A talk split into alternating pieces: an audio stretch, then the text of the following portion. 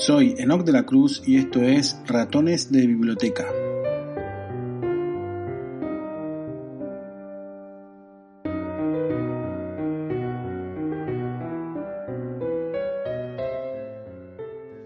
Comenzamos el episodio número 3 de Ratones de Biblioteca. Antes de empezar, como siempre, recordarles en, el en la descripción del episodio van a encontrar los enlaces para seguirnos en las redes sociales o para convertirse en fan del podcast a través de Contribui con una, eh, ya sea una eh, cuota, una pequeña cuota mensual o eh, una aportación única de la cantidad que ustedes estimen oportuno para apoyar este, este podcast.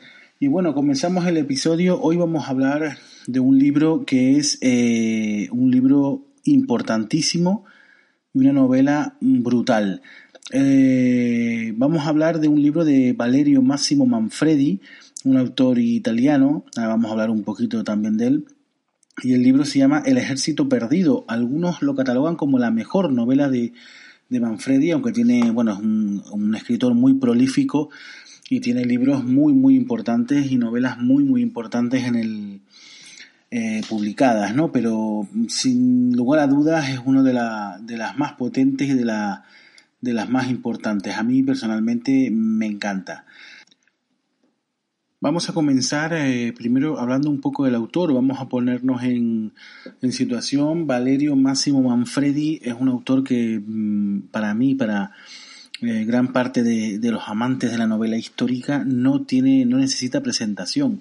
Pero sí es cierto que para, para gente que a lo mejor no, no esté tan habituada a leer novela histórica o que no sea su, su género favorito, pues quizás le parece eh, desapercibido, porque si hay algo que tiene Valerio Máximo Manfredi es que le es muy concreto, ¿no? Y habla y escribe sobre, sobre temas eh, muy concretos, que después dentro de ese, de ese tema, dentro de su, de, de lo que él domina, hay un abanico de posibilidades y hay novelas pues, que tienen, eh, no tienen nada que ver unas con otras y que son muy dispares. Pero sí es verdad que eh, Valerio Massimo Manfredi suele hacer novelas sobre todo de históricas y sobre la antigüedad, ¿no? Eh, digamos que lo que él controla pues es la época sobre todo griega, ¿no? escribe mucho sobre, sobre los griegos, egipcios y persas y toda esa esa zona histórica de la antigüedad, eh, algo también del Imperio Romano, pero quizás un poco menos. Yo lo ubico más sobre todo en la parte griega, ¿no?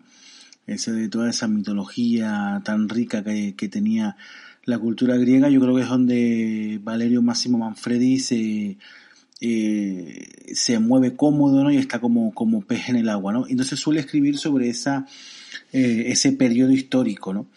Eh, entonces, claro, esto le limita demasiado y gente que le puede gustar la novela histórica, pero quizás ese no es el, periódico, el periodo histórico que más le llama la atención, ¿no? Entonces quizás a lo mejor no se ha acercado demasiado a Manfredi, pero yo realmente se lo recomiendo pues como, como escritor y como novelas, yo creo que son de, de primer orden mundial, ¿eh? Sinceramente, para mí uno de los autores top eh, a nivel mundial, ¿no? Tiene que estar eh, siempre eh, Valerio Massimo Manfredi. Valerio Massimo Manfredi nació en el año 42 en Castelfranco de Emilia, Módena, en Italia, lógicamente, y es arqueólogo de, de, profesión, digamos, ¿no? Arqueólogo y escritor, por supuesto, ¿no?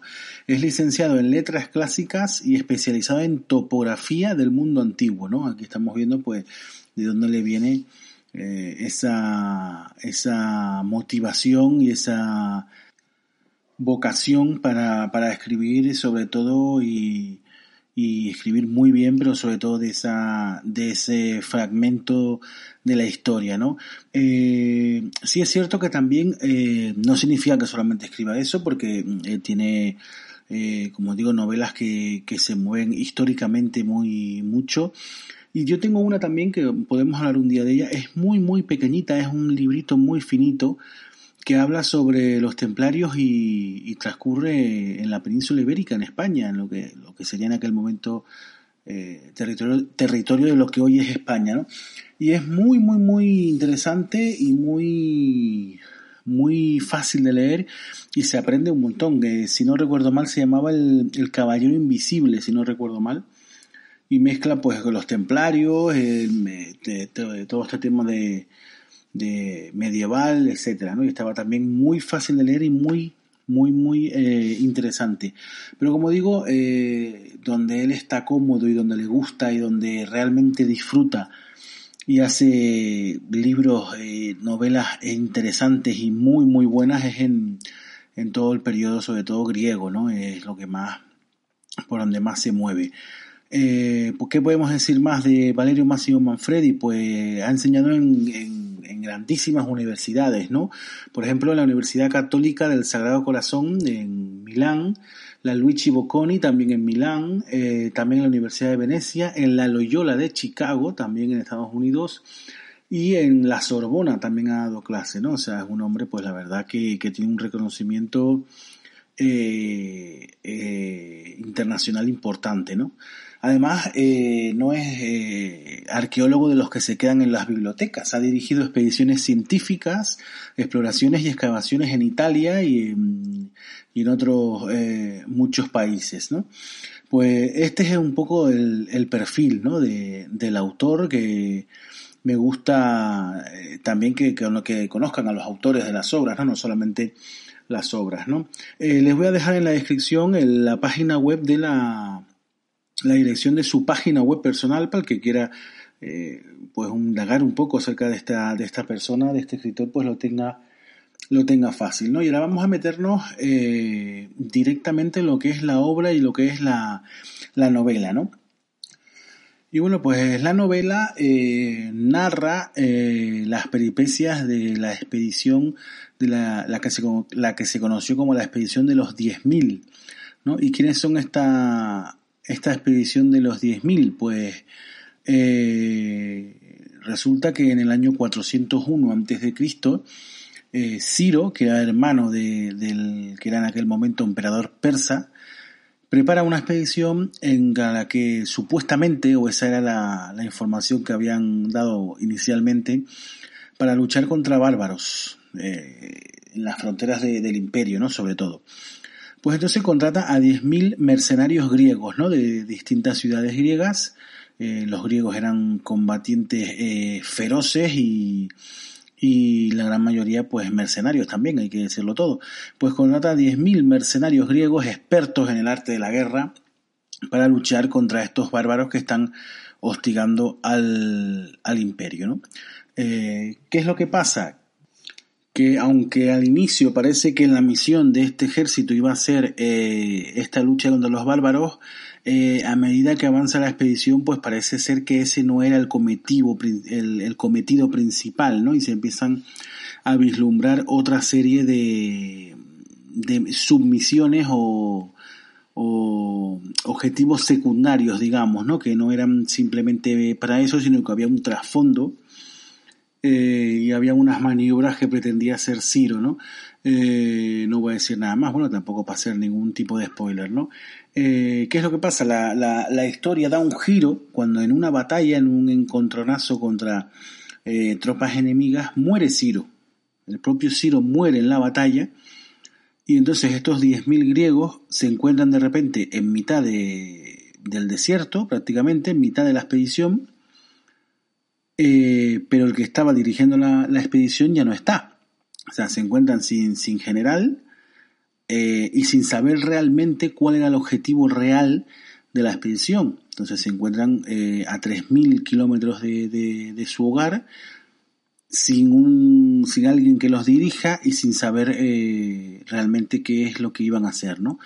Eh, aquí empiezan, digamos, las peripecias reales ¿no? de, de, esta expedición de los 10.000, que, que no saben si seguir, si volver para casa. Al final, al final deciden eh, retornar hacia Grecia al no, al no tener un líder que, lo, que le, les imponga los objetivos y hacia dónde tienen que ir, pues deciden eh, eh voltearse y eh, partir hacia, de nuevo hacia Grecia, pero evidentemente, como se pueden imaginar, eh, ese retorno eh, le va a traer eh, de, mm, peripecias insospechadas a este, a este ejército, ¿no? Eh, básicamente, digamos que el libro va de esto, ¿no? El autor entre medio, pues también mm, enlaza, como suelen hacer muchísimos autores, enlaza una historia de amor, hay un personaje que un poco, pues, a, la muerte de Ciro, pues es un poco el que coge las riendas de, del ejército y, hay una historia de amor ahí con una, con una mujer que dejó,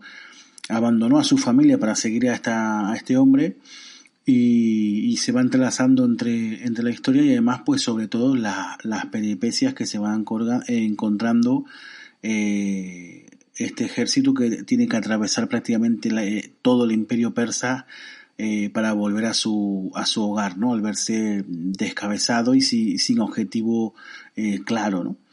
Y, bueno, pues el autor eh, narra la, la, historia, la narra espectacularmente bien.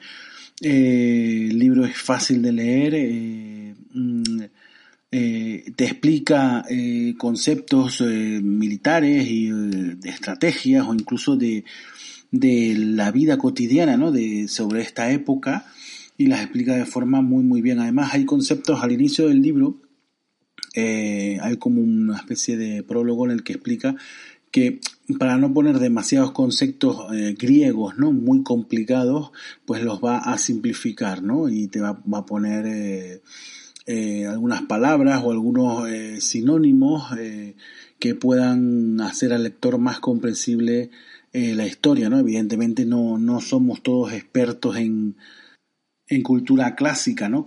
Todos los que vamos a leer este libro, sino que lo abre un poco pues para que sea más comprensible a, la, a una gran eh, mayoría de la gente, ¿no? Y, narra todo muy bien. Eh, para mí como, como escritor me parece muy muy bueno eh, te va metiendo en la historia y, se hace muy fácil de leer y muy fácil de aprender sobre este esta cultura griega de la antigüedad ¿no? y sobre los usos y sus costumbres. ¿no? Eh, los capítulos eh, suelen ser aproximadamente unas 10, 12 páginas, por lo que no se te pesado. A mí se me hace pesado cuando un capítulo, pues yo soy de las personas que si empieza un capítulo tiene que terminarlo y no puedo dejar un capítulo a mitad, lo puedo hacer, y alguna vez lo he, lo he hecho, pero me deja como incómodo, ¿no? cuando yo termino de leer cuando termina un capítulo, ¿no? Y entonces cuando son capítulos muy largos, pues a veces se hace pesado porque ya tengo ganas de terminar o tengo ganas ya de, de dejar de leer para hacer otra cosa y todavía quedan un montón de páginas para terminar el capítulo. Aquí el autor mete los capítulos de 10, 12 páginas, así que más o menos se hace fácil leerte un capitulito, dos capitulitos en, cuando, que, cuando te apetece leer un poco, ¿no? Así que, ¿qué más puedo decir? Eh, muy buen libro, eh, te dan ganas incluso de, de aprender más sobre, sobre esta cultura antigua y sobre cómo se, se guerreaba en, en toda esta época y un libro que a pesar de que no es pequeño pasa sobrepasa las 450 páginas pero que te dan ganas de leer y se hace muy ameno de leer y, te mete de más el autor te deja intrigado porque realmente eh, a esta gente le pasa absolutamente de todo no durante todo ese trayecto, ¿no? Eh, están en un territorio que al final es hostil, ¿no? Cuando eh, Ciro, que es el que los había llevado, eh, perece, al final pues es un ejército extranjero, ¿no? Dentro de, Persia y no dejan de ser eh, invasores prácticamente, ¿no? Entonces salir de allí eh, se, se, hace complicado, ¿no? No solamente ya el ejército, porque cuando se mueve un ejército de estas, de estas magnitudes, de, no solamente es el ejército, sino que hay gente que va con el ejército, incluso hasta prostitutas, ¿no? Que iban de forma continua con, con el ejército, ¿no? Y bueno, pues eso, se les hace complicado volver y, se ven, se las pasan canutas, ¿no? En resumen, muy bueno el libro, yo lo catalogo mm, entre los mejores que tengo en mi, biblioteca, eh, lo recomiendo, por supuesto, y puede ser, claro, les puede echar para atrás si no son a lo mejor muy amantes de la, de la novela histórica o no son muy amantes de este fragmento de la historia antigua, ¿no? Les puede echar un poco para atrás, pero llega un momento en el que casi te olvidas de que están en esa época, sino estás viviendo eh, las peripecias de toda esta gente, ¿no? Claro, con el trasfondo de, la época histórica, lógicamente, no, no te llama un teléfono para llamar a nadie, ¿no? Pero es muy, muy recomendable y la recomiendo. Voy a dejar en el, como hago siempre en la descripción también el enlace para el que quiera mm, buscarlo, el que quiera incluso adquirirlo, pueda tenerlo a golpe de clic o por lo menos eh, verlo y echarle, echarle una, una visual. Esta obra es de 2007, por cierto, que me olvidé de, me olvidé de comentar el año. Es de 2007. El título original es La Armata Perduta el ejército perdido, ¿no? La Armata Perduta, disculpen mi italiano, es el, título original. Y como digo, pues les dejo el enlace para el que quiera echarle un vistazo o incluso poder comprarlo, ¿no? Les dejo, también el enlace de la página del autor también para que, que puedan echarle un vistazo y los muy curiosos, que seguro que los hay, pues puedan satisfacer fácilmente esa curiosidad, ¿no? Y bueno, vamos a, vamos a terminar. Ya está el libro, la obra de, la, de esta semana. Eh, y nada, despedirnos ya hasta la próxima semana. Les dejo, como saben, todos los enlaces, las redes sociales, el enlace para que puedan hacerse, convertirse en mecenas y apoyar económicamente a este podcast. Lo tienen todo en la, la descripción de, de, del episodio y por supuesto eh, el que quiera comentar lo que sea, aportar algo, aportar eh, cualquier dato sobre esta obra, sobre este autor o proponer alguna obra para que podamos hablar aquí o incluso hablar, ¿no? Ya lo dije en el episodio anterior que la, vocación de este podcast es que sea colaborativo y el que quiera eh, hacer una grabación explicando o reseñando algún libro que le haya gustado, eh, yo lo publicaré en el podcast y, lo comentamos, por supuesto, sin ningún tipo de problema. Está abierto a quien quiera. Un saludo muy grande, lo vamos a dejar ya hasta la próxima semana. Un abrazo muy grande.